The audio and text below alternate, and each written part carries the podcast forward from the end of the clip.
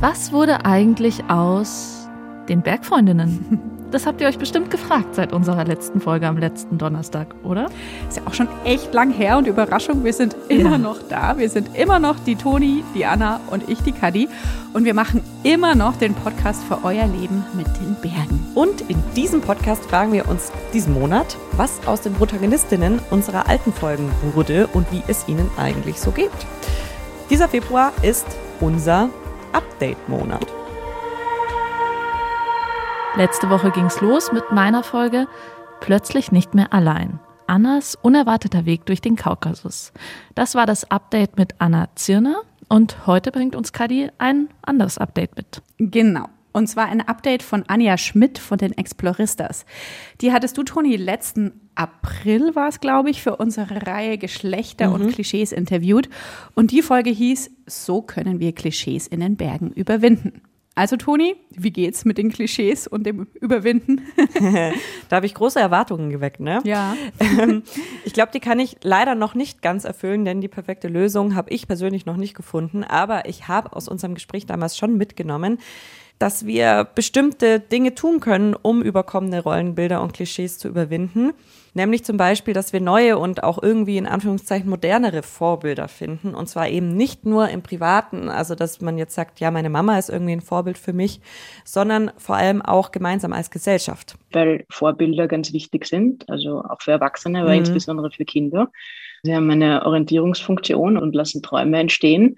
Und wenn ich als Mädchen halt immer nur den männlichen Helden habe, dann ist das ein Problem, weil dann, ja, wie heißt es so schön, you can't be what you can't see. Und eben genau sowas wie eben neue Vorbilder zu finden und zu etablieren, war einer der Gründe, weshalb die Anja mit einer Freundin die Exploristas gegründet hat. Das ist ein Verein, der Frauen und Mädchen im, aber auch durch Autosport bestärken und empowern will.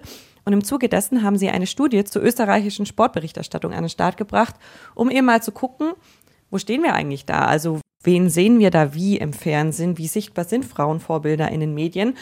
Und wir haben da schon im Interview drüber gesprochen, über diese Studie. Da waren die Ergebnisse noch nicht da und jetzt sind sie da.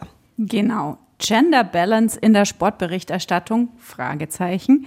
Studie über Präsenz und Inszenierung von Sportlerinnen und Sportlern in österreichischen Medien steht auf der Titelseite. Und ich kann schon mal spoilern, dass die Ergebnisse, finde ich, schon ziemlich krass sind, so für 2022. Und natürlich deckt die Studie nur österreichische Medien ab, aber Anja und ich reden auch darüber, wie es wohl in Deutschland ausschaut. Und zwar ganz am Schluss des Interviews. Ihr müsst also unbedingt dranbleiben. Wie kam es denn überhaupt zu der Studie? Zu der Studie kam es, weil diese dritte Säule und für mich persönlich ganz wichtige Säule von Experistas Sichtbarkeit sich damit befasst, wie schaut es denn eigentlich aus? Generell in der Berichterstattung, aber vor allem in der Sportberichterstattung. Kommen Frauen vor, kommen Sportlerinnen vor, wie kommen sie vor? Und da war unser Eindruck, dass es zu wenige Frauen gibt und dass das nicht die Realität abbildet. Und das Feedback in Gesprächen, mit wem auch immer, im Medienbereich, in der Wirtschaft, im Freundeskreis, war eher so in die Richtung, ja, ein bisschen eine Schieflage, aber eigentlich passt schon. Und konkret auf Österreich bezogen, dadurch, dass halt der alpine Skilauf sehr präsent ist, eher den Eindruck, eigentlich ist das eh fair und gut, beim Tennis, da gibt es halt jetzt nur den Österreicher, der erfolgreich ist und das gilt natürlich für alle anderen Länder ähnlich. Gut, und wir haben gedacht, na, das stimmt nicht. Und da war die Idee, wie schaut es denn da wirklich aus mit den Fakten? Können wir da vielleicht eine Studie machen und die soll uns dann zeigen, wie es wirklich ist? Und das habt ihr gemacht. Jetzt habt ihr eine ausgewählte Anzahl an österreichischen Medien euch angeschaut und geguckt, wie wird über Frauen berichtet und wie viel wird über Frauen berichtet, richtig? Genau, also die Studie hat durchgeführt Media Affairs, die Maria Perniger hat ein Studiendesign gemacht und eine Auswahl getroffen. Untersucht wurde nicht nur Print, sondern auch TV, nämlich konkret der ORF und online. Und zwar jene Online-Medien, die halt von Relevanz sind, also die eine hohe Reichweite haben mit Sportbezug. Und diese Studie hat einen qualitativen Anteil und einen quantitativen. In quantitativer Hinsicht geht es darum, wie oft kommen Sportlerinnen vor und wie oft kommen Sportler vor. Und hinsichtlich der Inszenierung geht es darum, wenn Sportlerinnen vorkommen, wie wird über sie berichtet. Also diese zwei Aspekte sind hier zu unterscheiden und die hat man angesehen und ich finde, beide Aspekte haben durchaus überraschende Ergebnisse gebracht. Super Überleitung. Das wäre nämlich tatsächlich die nächste Frage gewesen. Mich würde interessieren, weil du ja vorhin schon gesagt hast, es ist auch entstanden aus so einem Gefühl, irgendwie ist es nicht fair, die Sportberichterstattung und die Verteilung stimmt nicht so ganz und so. Hat sich dieses Gefühl bei dir bestätigt? Gab es da Dinge, die dich überrascht haben oder war es insgesamt eher so, dass du dir gedacht hast, ja, wusste ich irgendwie schon, aber schön, dass wir es jetzt schwarz auf weiß haben. Mhm. Also sowohl als auch und vor allem würde ich da gerne differenzieren zwischen eben dem quantitativen und dem qualitativen Teil. Wenn man sich anschaut, die Präsenz von Sportlerinnen, ist es so, dass das Ergebnis ist, dass die Sportberichterstattung stark auf Sportler fokussiert. Sportlerinnen generieren nur 12 Prozent der Sportberichterstattung. Das ist ein sehr, sehr geringer Anteil, der einerseits ernüchternd ist, für mich aber nicht überraschend. Deswegen, weil es ja internationale Studien zu dem Thema gibt und die decken sich mit diesem Ergebnis. Das heißt, es gibt einfach schon seit sehr, sehr vielen Jahren eigentlich Dekaden Studien, die immer genau zu diesem Ergebnis kommen, nämlich ungefähr zwischen 10 und 15 Prozent Sportberichterstattungsanteil über Frauen. Also ich finde den Anteil unglaublich gering. Ich finde, das eine Schieflage, ich persönlich, aber es ist nicht überraschend. Was vielleicht sehr überraschend für mich war, ist der Aspekt, dass wir die Chance hatten, aufgrund des Untersuchungszeitraums auch vor Corona, während Corona zu vergleichen. Und die 12% Sportberichterstattungsanteil über Frauen sind während Corona nochmal dramatisch gesunken, nämlich zum Beispiel im Printbereich auf unter 5%. Und das muss man sich jetzt mal wirklich einfach mal, wie soll ich sagen, auf der Zunge zergehen lassen, weil 5% von 100%, das heißt 95% der Sportberichterstattung war in diesem Zeitraum über Sportler. Wie erklärst du dir das dann? Oder ich meine, es ist wahrscheinlich schwierig, da jetzt die eine Erklärung dafür zu finden, aber liegt es vielleicht auch daran, dass Frauensport während Corona tatsächlich faktisch auch noch viel weniger stattfand als Männersport, auch weil da nicht die Finanzkraft dahinter war, das während einer Pandemie aufzustellen. Was ist da so deine Theorie vielleicht dazu? Ja, also meine persönliche Theorie dazu ist, dass das eben strukturell ist. Und das bringt es leider recht dramatisch auf den Punkt, dass es hier ein Ungleichgewicht gibt, nämlich im Fokus, in der Bedeutung, in der Relevanz. Und wenn etwas nicht relevant ist gesellschaftlich, dann ist es in den Medien auch nicht sichtbar. Und das hat zum Beispiel in Österreich dazu geführt, dass während Corona die erste und die zweite Männerfußballliga trainieren durfte, weil dafür war das Geld da zu testen.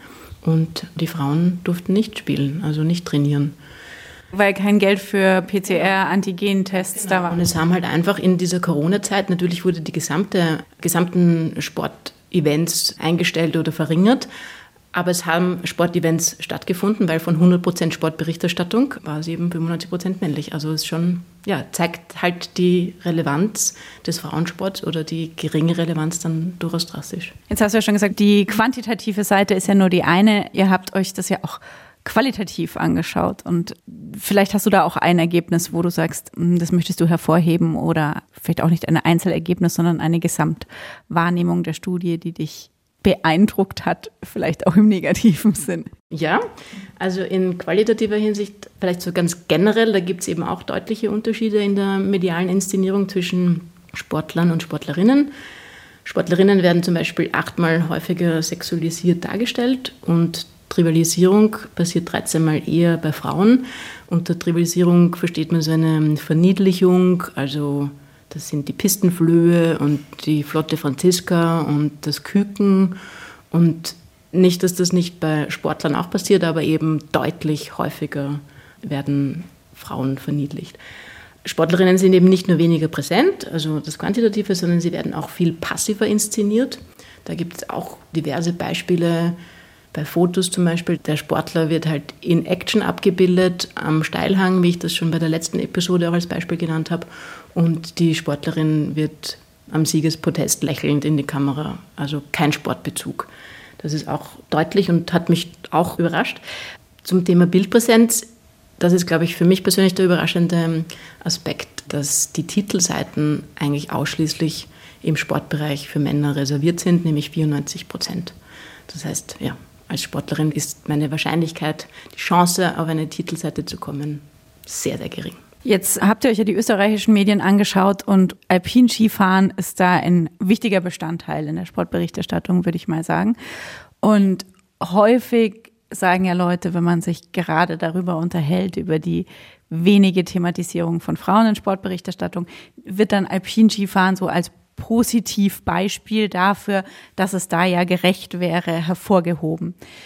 Ich glaube, eure Studie bestätigt das so ein bisschen. Tatsächlich ist es da, was die Zahlen betrifft, relativ ausgewogen. Trotzdem hast du mir ein Beispiel erzählt, woran man sieht, es herrscht trotzdem keine Gleichberechtigung beim Thema Alpinski. Ja, oder zumindest keine Ausgewogenheit. Und das war tatsächlich sehr, sehr überraschend, weil für uns Österreicher ist der alpine Skilauf sehr wichtig, ist sehr präsent und da sind Frauen und Männer über den Verlauf der Jahre auch gleich erfolgreich. Während des Untersuchungszeitraums war es so, dass die Ski-WM in Cortina d'Ampezzo stattgefunden hat. Und da gab es die Österreicherin Liensberger, die zwei Goldmedaillen gewonnen hat und der Österreicher Kriechmeier ebenfalls zwei Goldmedaillen, also selber Event, selbes Ergebnis, zwei Medaillen, zwei Goldmedaillen. Und trotzdem hat der Sportler 50 Prozent mehr mediale Aufmerksamkeit erzielt als die Sportlerin. Also ich habe dafür keine Erklärung, weil tatsächlich, glaube ich, der österreichische Skisport ja, für Männer und Frauen gleichbedeutend ist und medial gleich. Und das ist doch erstaunlich. Mag jetzt natürlich sein, dass es ein Ausreißer ist. Mag sein, dass die eine Goldmedaille nicht gleichwertig ist wie die andere. Aber es ist doch finde ich, etwas, worüber man nachdenken kann und diskutieren kann. Auf jeden Fall bei Fußball überrascht es einen vielleicht nicht so sehr, was nicht heißt, dass es da weniger schlimm ist, aber da ist dann doch irgendwie krass. Gerade weil sie so schön vor uns liegt, die Studie gebunden.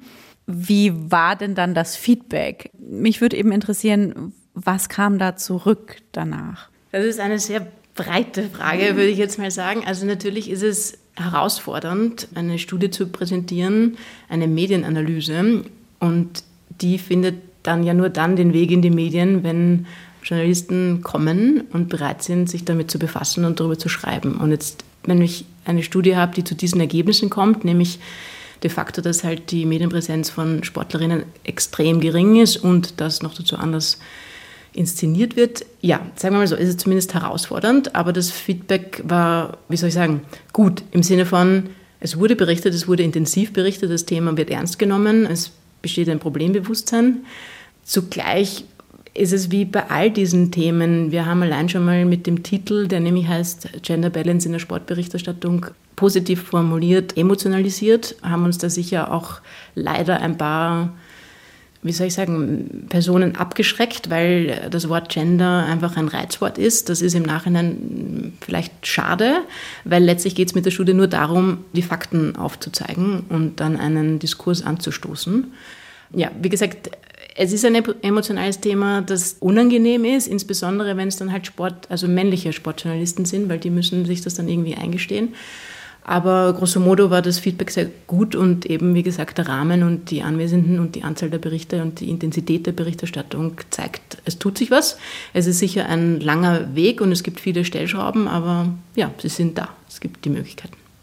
Jetzt hast du gesagt, Ziel der Studie ist es, einen Diskurs anzustoßen. Hast du das Gefühl, dass der stattfindet? Oder sind vielleicht auch Leute auf euch zugekommen und haben den Diskurs gesucht, jetzt auch mit euch als den Menschen, die die Studie in Auftrag gegeben und gemacht haben? Also ja, teilweise ist es auch in die Berichterstattung eingeflossen. Mhm.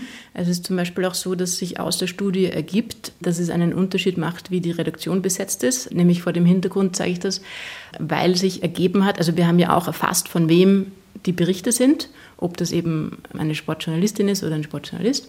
Und daraus ergibt sich, dass Journalistinnen zu 31 Prozent über Sportlerinnen schreiben und Journalisten nur zu 11 Prozent. Das heißt, das hat einen direkten Einfluss, wie meine Redaktion besetzt ist. Und dieses Thema haben wir auch ähm, als Feedback bekommen ist den Redaktionen bewusst. Dann kommt halt wieder die Leier, die man auch aus anderen Bereichen kennt. Aber wir finden ja keine Frauen, die sich interessieren. Und dann müsste man sich halt das Strukturelle dahinter anschauen. Warum interessiert es niemanden?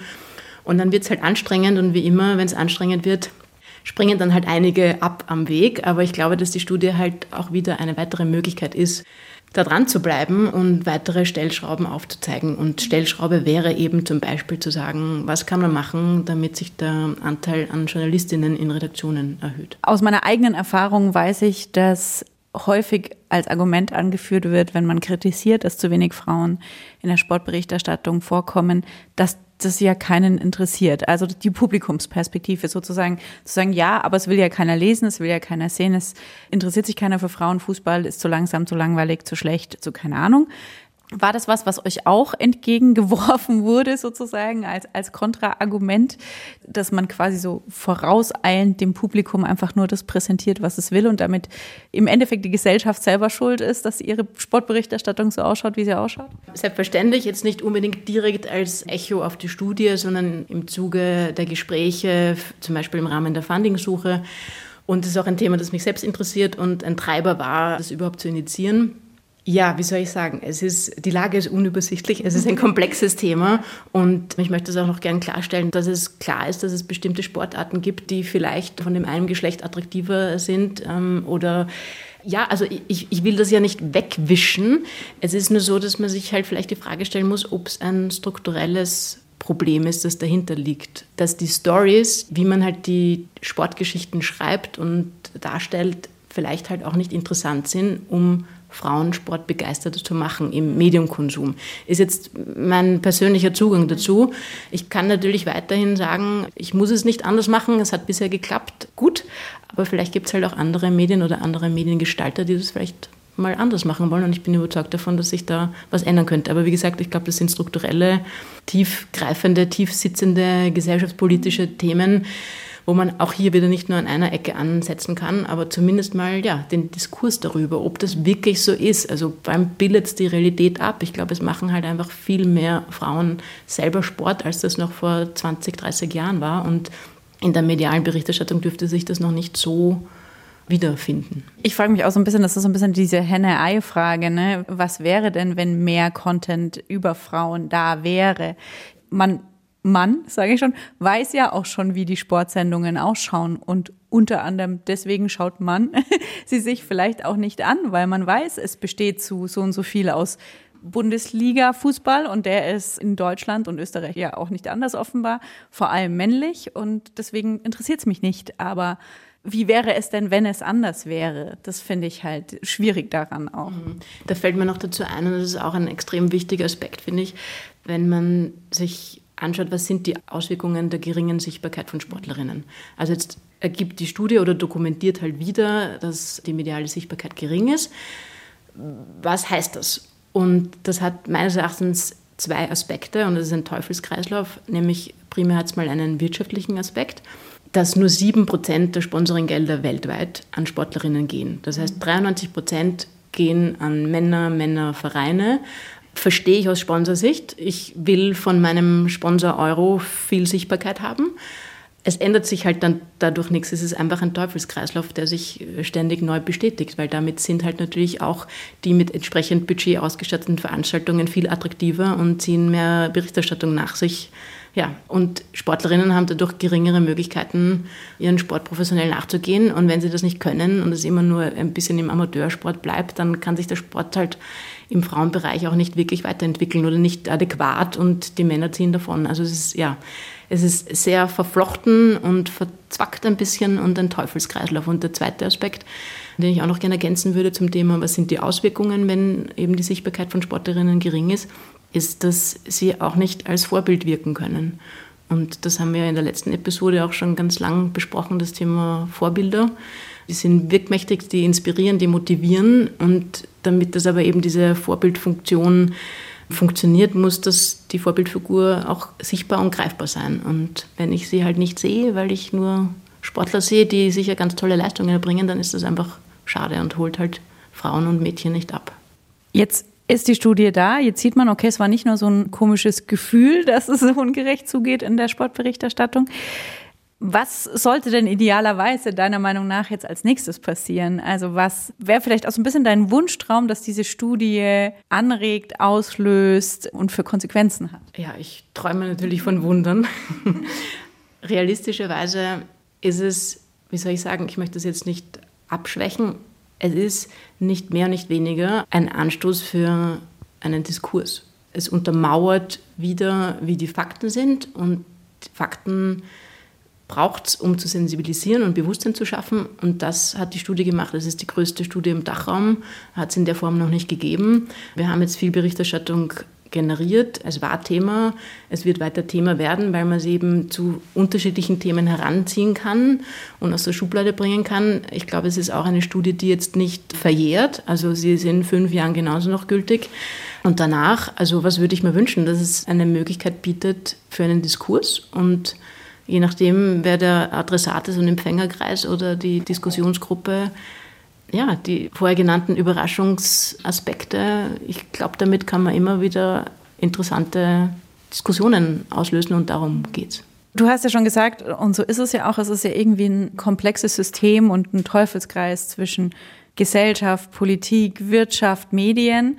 Man könnte ja als Lösung durchaus schon auch Quoten vorschlagen, weil du ja auch erzählt hast, in der Studie habt ihr auch rausgefunden, dass irgendwie ein bisschen logischerweise Journalistinnen häufiger über Sportlerinnen berichten als Journalisten über Sportlerinnen berichten. Man kann ja über Frauenbesetzungsquoten in Sportredaktionen nachdenken. Man kann über Quoten für Berichterstattung nachdenken. Also es muss jeden Tag zu 50 Prozent auch über Sportlerinnen berichtet werden. Wie siehst du diese Quotenlösungen? Ja, also das ist natürlich ein heißes Eisen und ich würde sagen, das Stichwort oder aus mancher Hinsicht vielleicht auch Reizwort Quote, so wie vorher erwähnt, Gender. Ich habe das Gefühl, dass dieses Reizwort dazu führt, dass manchmal die Debatte dann gar nicht mehr möglich ist, was ich auch durchaus verstehe. Es ist einfach aufgeladen. Wenn man jetzt das Reizwortquote wegnimmt und sich einfach nur sagt, okay, ich habe jetzt eine, ich habe festgestellt eine Schieflage und angenommen, ich will die Schieflage ändern, was habe ich denn dann eben für Möglichkeiten, was sind die Stellschrauben? Und wenn ich die Stellschrauben anziehe oder halt die vorhandenen Möglichkeiten ausprobiere und sich nach wie vor nichts ändert, also eben dieser freiwillige Aspekt, ob es jetzt die Medien sind, die Wirtschaft, das gesamtgesellschaftliche, dann ist man halt schnell bei der Idee, es ja, letztlich ist es ein Aufzwingen und das muss natürlich immer die Ultima Ratio sein. Also das ist etwas, was wohl überlegt sein muss und auch kommunikativ wichtig ist, dass man das ja richtig kanalisiert. Und dann bin ich persönlich ein Befürworter von Quote, weil das heißt ja, dass es freiwillig nicht funktioniert hat, dass es aber eine Schieflage gibt, die die Gesellschaft ändern will. Und dann glaube ich, ist es ein höchst effektives Mittel, aber es muss wohl gewählt und halt als letztes Mittel zur Verfügung stehen. Ich sehe das genauso. Ich denke mir aber halt, es wird immer die Verantwortung so weggeschoben, ne? gerade weil es einfach so komplex ist. Und das stimmt ja. Dann kann man immer sagen, ja, aber es interessiert niemanden, es interessiert das Publikum nicht. Und es stimmt zu einem Teil ja auch. Und wenn es einfach so eine Regel gibt, dann kann man die Verantwortung nicht mal wegschieben. Und dann wird halt mal an einer Stelle angefangen, finde ich. Aber wahrscheinlich hast du recht, dass das in vielen Punkten dann einfach keinen Diskurs mehr erlaubt am Ende. Also noch ganz kurz nur zur Klarstellung. Ich bin ein Befürworter und ich weiß, dass das Ergebnisse bringen würde und diese Schieflage ganz schnell bereinigen würde. Und zwar jetzt nicht nur an den blanken Zahlen, sondern einfach auch am Zugang. Wie wird Sportberichterstattung generiert? Wo liegt der Fokus? Dass einfach eben auch mehr die Frauen mitbedacht und gedacht werden und das Storytelling anders wird. Aber bis dahin, glaube ich, sollten wir noch Debatten führen und die Studie ist hoffentlich ein guter Ausgangspunkt. Gab es denn irgendwas, was dich auch positiv überrascht hat an der Studie? Gute Frage. Was hat mich positiv überrascht? Positiv hat mich überrascht, dass das subjektive Gefühl, was den alpinen Skilauf betrifft, berechtigt ist. Also dass das tatsächlich 50-50 ist. Und an den Reaktionen vielleicht auch noch? Also auch sehr spannende Frage. Ich muss jetzt schmunzeln und doch ein bisschen nachdenken, wie ich das formuliere. Inhaltlich wenn es positiv war, war es eher so ein bisschen beschämt. Ja, wir wissen es eh, wir wissen nur nicht, wie wir wirklich was machen können. Fast schon hilfesuchend sagt es uns, wie wir das ändern können. Aber eben jetzt nicht unbedingt darauf inhaltlich eingehend. Wenn jemand inhaltlich auf die Studienergebnisse eingegangen ist, dann hat mich überrascht dieses Thema Relativierungsversuche. Also ich sage jetzt mal, man ist konfrontiert mit als Nicht-Vegetarier mit einem Vegetarier und hat dann früher halt vorgeworfen, warum hast du aber Lederschnürsenkel? Also es dürfte so ein menschliches Phänomen sein, dass man das dann immer irgendwie relativieren muss. Und darauf sind wir halt auch stark gestoßen. Also gehen wir zurück auf das Beispiel Liensberger Kriechmeier. Ja, aber die eine Goldmedaille war ja auch nicht adäquat und das war ja eine Farce. Ja, das finde ich ein bisschen schwierig, weil die Zahlen und die Ergebnisse doch so deutlich und klar sind, dass ich es ja komisch finde, wenn man da so plumpe Relativierungsversuche unternimmt, aber auch das ist, glaube ich, Teil der Debatte und macht einen selbst nur in den Argumenten stärker. Und habt ihr schon die nächste Studie in Planung oder hast du erst mal die Nase ein bisschen voll von Studien? Also sagen wir mal so, für eine Funding-Suche brauche ich wirklich noch ein bisschen Zeit. Also, aber ich freue mich jetzt auf die Zeit, da wir die Studie verwerten weil wir können da noch weiter viel Berichterstattung generieren. Danke auch für die Möglichkeit, dass wir jetzt hier diesen Podcast darüber haben. Also ich glaube, sie gehört noch gestreut und auf dieser Basis eben die Debatten, die wir anstoßen wollen, den Diskurs und das Maßnahmenbündel, das sich auf Basis der Studie ergeben wird. Darauf freue ich mich. Aber wer weiß, was sich da auch noch auftut. Eine letzte Frage habe ich noch und das ist natürlich jetzt so ein bisschen Glaskugel, weil man es wahrscheinlich nicht so genau weiß, aber vielleicht weißt du es doch. Ihr habt euch ja nur in Anführungsstrichen Österreich angeguckt. Glaubst du, dass es in Deutschland anders ist besser vielleicht oder dass es am Ende des Tages bei einer gleichen deutschen Studie zu genau denselben Ergebnissen kommen würde? Also ich traue mich das jetzt nur für den quantitativen Teil zu sagen, also wie viel wird über Sportlerinnen berichtet. Und nachdem sich das eben, wie erwähnt, am Anfang schon seit Jahren, Jahrzehnten leider gleich hält mit einem geringen Berichterstattungsanteil für Sportlerinnen, bin ich mir ganz sicher, dass es in Deutschland ähnlich sein muss. Und man muss ja auch sagen, ob da jetzt 15 Prozent sind oder 14 oder sogar 15, macht ja jetzt dann nicht wirklich viel Unterschied. Also insofern traue ich mir, was diesen Aspekt betrifft, sagen, dass es in Deutschland gleich sein muss. Was das Qualitative betrifft, ja, da fehlt mir einfach die Erfahrung. Hätte ich ja für Österreich auch nicht gedacht, dass das so krass ist, dass eben der Bildberichterstattungsanteil so viel geringer ist oder dass eben die Sportlerinnen viel passiver dargestellt werden. Meine Vermutung, nachdem wir noch dazu auch, wie soll ich sagen, der gleiche Kulturkreis sind, wird das wohl auch ähnlich sein. Aber weiß ich natürlich nicht. Was ist denn dein Eindruck? Das ist super schwierig. Irgendwie ein Teil von mir hofft so ein bisschen, dass es vielleicht ein bisschen besser ist bei uns, auch weil ich in gewissen Sportbereichen schon den Eindruck habe, dass da plötzlich, oder was heißt plötzlich, über die Jahre mehr Respekt für Frauensport da ist. Fußball zum Beispiel ist, finde ich da ein gutes Beispiel. Und auch in der Art und Weise nehme ich zumindest meistens die Sportberichterstattung nicht, du hast ja auch gesagt, achtmal häufiger sexualisiert dargestellt und so, das nehme ich nicht mehr so wahr. Aber es ist natürlich jetzt auch, wie du auch gesagt hast am Anfang, nur ein sehr, sehr vages Gefühl, was ich überhaupt nicht einordnen kann. Und es liegt natürlich auch daran, welche Medien man nutzt. Wenn ich jetzt wahrscheinlich mir regelmäßig Boulevardmedien reinziehen würde, würde es vielleicht auch wieder ein bisschen anders aussehen. Keine Ahnung. Ich finde aber total spannend, worüber ich jetzt echt schon die ganze Zeit nachdenke, ist diese Bildauswahlgeschichte. Also warum werden tatsächlich bei Frauen dann eben nicht diese Sportbilder ausgewählt, sondern eher die Podiumsbilder. Und woran liegt das? Das finde ich total interessant.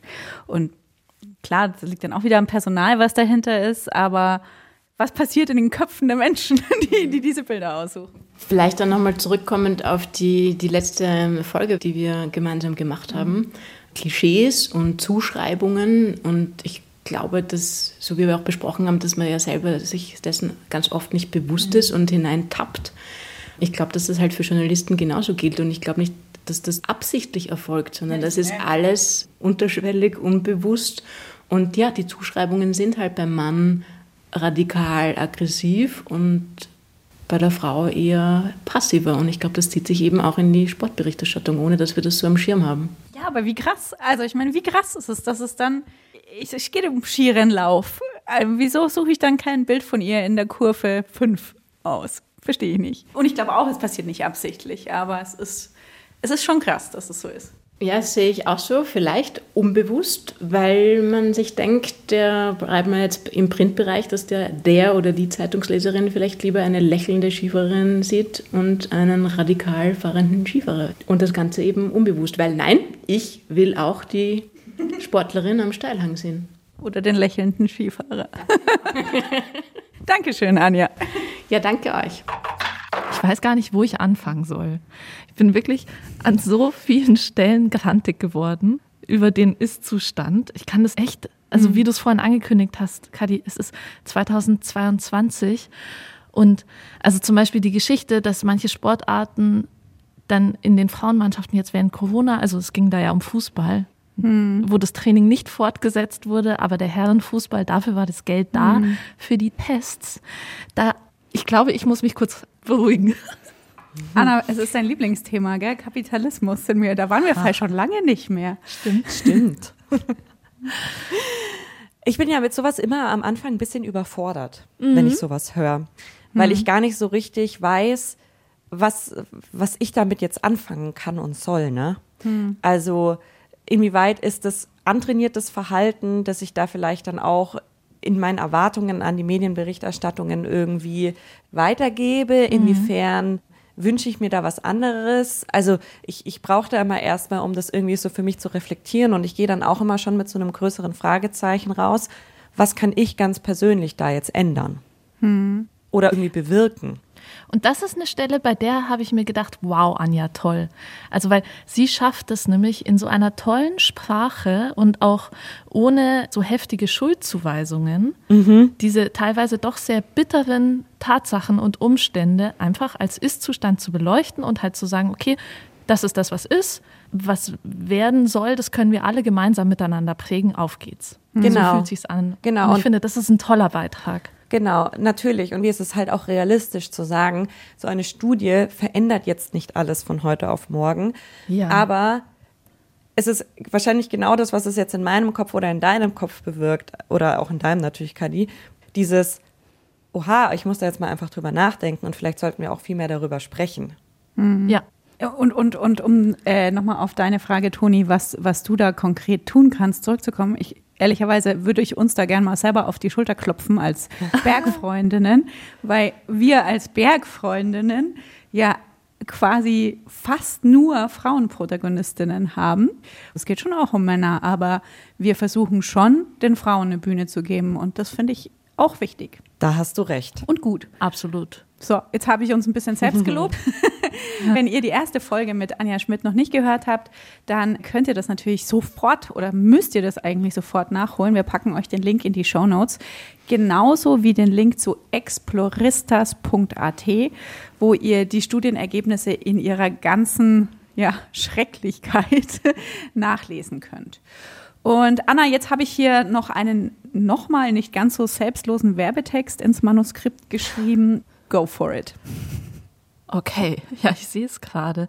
Willst du auch einen Jingle dazu? Lies ihn aber auch bitte mit so einer, genau, lies ihn bitte mit so einer Werbestimme vor. Okay, alles klar. Das wäre schön. Es ist nämlich eigentlich auch total passend zu dieser Poddy-Folge, Kadi. Deswegen mache ich es richtig gerne. Es geht um eine neue Doku-Serie. Generation F. Zeit für SportlerInnen heißt die. Und jetzt schalte ich wieder zurück in den werbefreien Modus, weil ich finde es nämlich wirklich richtig spannend und will das hier gar nicht so verballhornen. Es ist nämlich die allererste Doku-Serie in Deutschland, die sich auf Frauen im Sport fokussiert. Bisschen erstaunlich. Mhm. Die Autorinnen, und Kadi ist eine davon, die erzählen ganz persönliche Geschichten von AthletInnen mit all den Momenten des Scheiterns und Zweifelns und auch mit allen Erfolgen und Siegen. Und Generation F gibt es schon seit Dienstag in der ARD-Mediathek und als Serie auf YouTube seit heute Donnerstag. Die Links dazu packen wir euch natürlich auch in die Show Notes. Und Kadi, du hast da ja eine Frau begleitet, natürlich, die wir auch schon aus dem Podcast kennen, die Downhill-Mountainbikerin Nina Hoffmann. Jawohl. Ah, und ich liebe es, wenn alles irgendwie zusammenpasst und man super tolle Steilvorlagen gibt ähm, für das, was ich noch sagen möchte. Denn Genau, die Nina haben wir auch schon interviewt, nämlich auch zum Thema Geschlechter und Klischees. Die Folge heißt Downhill Mountainbikerin Nina Hoffmann über die Konkurrenz mit Männern. Und ihr habt sogar auch noch ein bisschen Zeit, euch die reinzuziehen, denn bis die Folgen von Nina Hoffmann in Generation F kommen, dauert es noch ein bisschen. Los geht's nämlich mit der Weitspringerin. Oh, oh, Kadi, bitte verbessern. Maries. Mich. Maries, danke schön. Maries heißt sie. Sehr, sehr coole Geschichte auch von ihr. Danke euch beiden für diesen Werbeblock. Gern geschehen. Ich mache jetzt noch die wichtigen Infos hinterher. Ihr erreicht uns unter der 0151 1219 und viermal die 5 oder unter bergfreundinnen at bayern2.de. Und wir nehmen wirklich alle Nachrichten und Mails jeder Art zu allen Folgen, die wir jemals gemacht haben. Lesen Sie uns durch und beantworten Sie. Autorin dieser Folge war ich, Kadi Kestler. Redaktion hat die Antonia Schlosser gemacht und Anna Hatzeleck ist die dritte im Bergfreundinnenbunde. Bergfreundinnen ist ein Podcast von Bayern 2 und der Berg-Community der Munich Mountain Girls. Und wir verraten jetzt noch ganz schnell, was unsere nächste Folge ist, oder Anna? Ja, ganz schnell. Erinnert ihr euch noch an das Thema Beziehungen am Berg? Damals habe ich mir angeschaut, und so heißt die Folge auch, was am Traum vom Hüttenleben zu zweit dran ist. Sonja und Flo, die PächterInnen der Pforzheimer Hütte, waren da die Protagonisten und von denen gibt's krasse Neuigkeiten. Oh, okay. Uiuiui. Also, wir hören uns ganz bald. Bis dahin. Ciao. Ciao, ciao.